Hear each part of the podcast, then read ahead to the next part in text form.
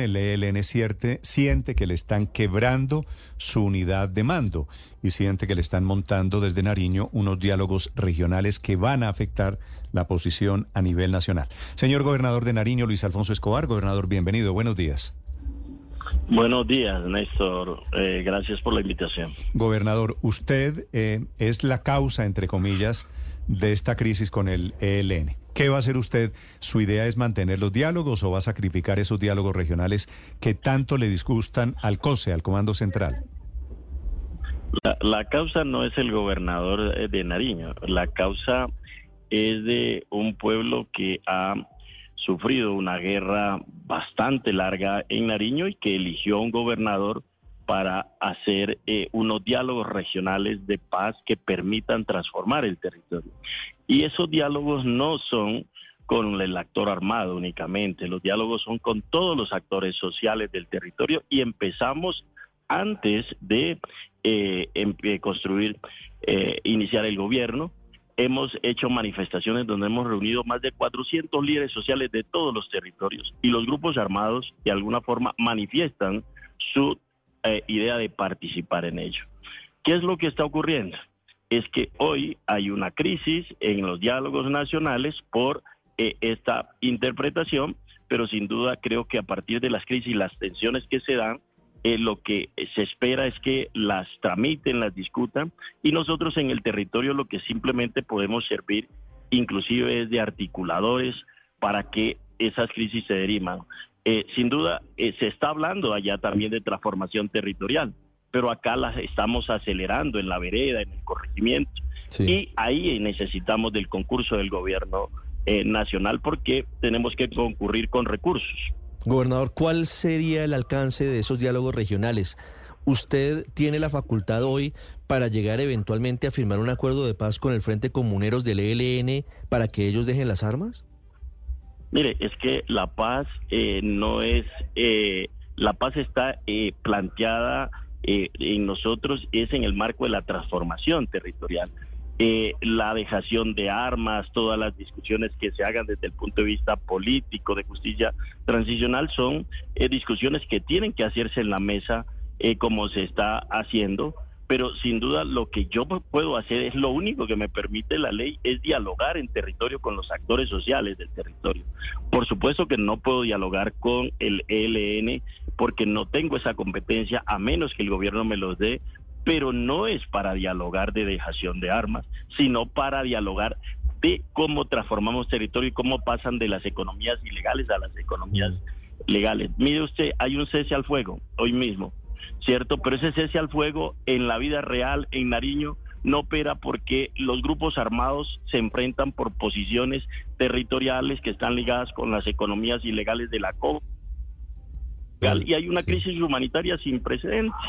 Por eso es necesario eh, avanzar a, acelerar un poco en el diálogo la territorialización de la paz. Es, es eso lo único que estamos conversando. Y seguramente esta tensión debe llevar a que el gobierno nacional y el ELN puedan eh, resolver esa tensión y nosotros estamos dispuestos a, ayudar allí a participar porque lo que podemos ayudar es a acelerar que mientras se avance en el diálogo nacional en el territorio se vayan haciendo las transformaciones y no nos coja un proceso de paz como se han pasado en, a través de la historia que se firma a nivel nacional, pero los territorios no se transforman. Esa, esa, es una explicación importante, gobernador, porque en el video del Frente Comuneros del Sur en el que afirman que están listos para los diálogos regionales, al final termina su jefe, su máximo cabecilla, diciendo que si eso logra llegar a un nivel de avance tal que llegue a una posibilidad de dejar las armas, ellos están dispuestos a abandonarlas. Lo que usted nos dice es que en ningún caso usted tiene facultades para buscar una negociación que lleve al desarme de los grupos ilegales en Nariño.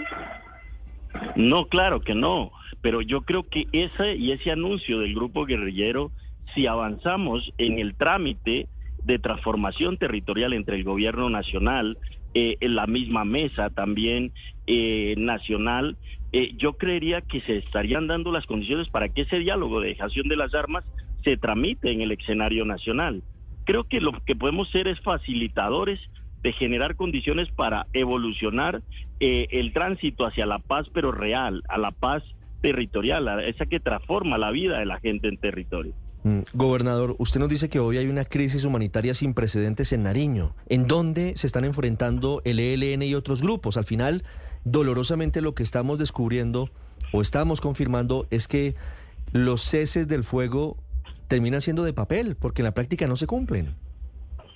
Claro, es que es el cese al fuego entre el gobierno eh, y, el, y el grupo armado por distintos eh, niveles, es decir, uno con el ELN, otro con el ejército, con el Estado Mayor eh, Central, otro con la segunda Marquetalia, pero entre ellos buscan posición, posiciones territoriales asociados a las rentas de la economía ilegal del narcotráfico y por supuesto de la minería ilegal y en eso pues se generan eh, confrontaciones que generan eh, eh, crisis humanitaria que se están dando en Olaya Herrera, en El Charco, en Linares, Tabiles, en Samaniego. Esa situación es la que tenemos que resolver y ojalá podamos llegar en territorio, por supuesto, con la anuencia de, la, de la mesa a, uno, a un cese multilateral, inclusive entre los grupos armados, y por supuesto no solo el cese multilateral, sino el cese de hostilidades, porque lo que nos interesa es sacar a los civiles de esta guerra. Gobernador, ¿usted ha tenido conocimiento de reuniones del gobierno nacional con el Frente Comuneros del ELN? No, yo eh, no, no he tenido ese conocimiento, pero también le digo, en nuestro caso, eh, tampoco tenemos la competencia en estos momentos de dialogar con estos grupos. Pero sin lugar a dudas, usted entenderá, hoy estamos haciendo el plan de desarrollo participativo en el departamento de Nariño y a nosotros nos toca ir a territorios en conflicto. Sabrá usted las implicaciones que eso tiene de seguridad para el gobernador del departamento de Nariño, que está incidiendo en transformar los territorios a nivel de vereda y corregimiento, que estamos haciendo convenios solidarios con eh, la Junta de Acción Comunal para ejecutar el plan de alimentación escolar, para eh, mejorar los colegios, pero con la presencia de los actores armados allí, sin un acuerdo, es, es, es bien complejo. Una cosa es discutir acá arriba la paz total y otra cosa es, territorializar la paz en el territorio. Y lo que yo estoy diciendo es que, oiga, puede haber una tensión y un conflicto y de las tensiones eh, puede salir lo que genere las condiciones para acelerar rápidamente eh, la solución a este conflicto y creo que en Nariño puede servir de, puede servir de bisagra para eso, puede servir de articulador para, para acelerar este proceso de, paz eh, eh, transformando territorios. Gobernador, una pregunta final. ¿Cuándo comienzan los diálogos regionales con el ELN en Nariño? Mire, eso no, no hay... Eh, hablar en, en, en, teoría de que mm, va a haber unos diálogos regionales en Nariño con el ELN eh, significa que tenga un aval seguramente en la mesa, eh, pero nosotros con o sin los grupos armados estamos hablando de diálogos regionales de paz en el territorio, con todos los actores armados. Y lo que ha ocurrido es que el grupo armado ha manifestado su voluntad de hacer parte de estos diálogos con el gobierno departamental.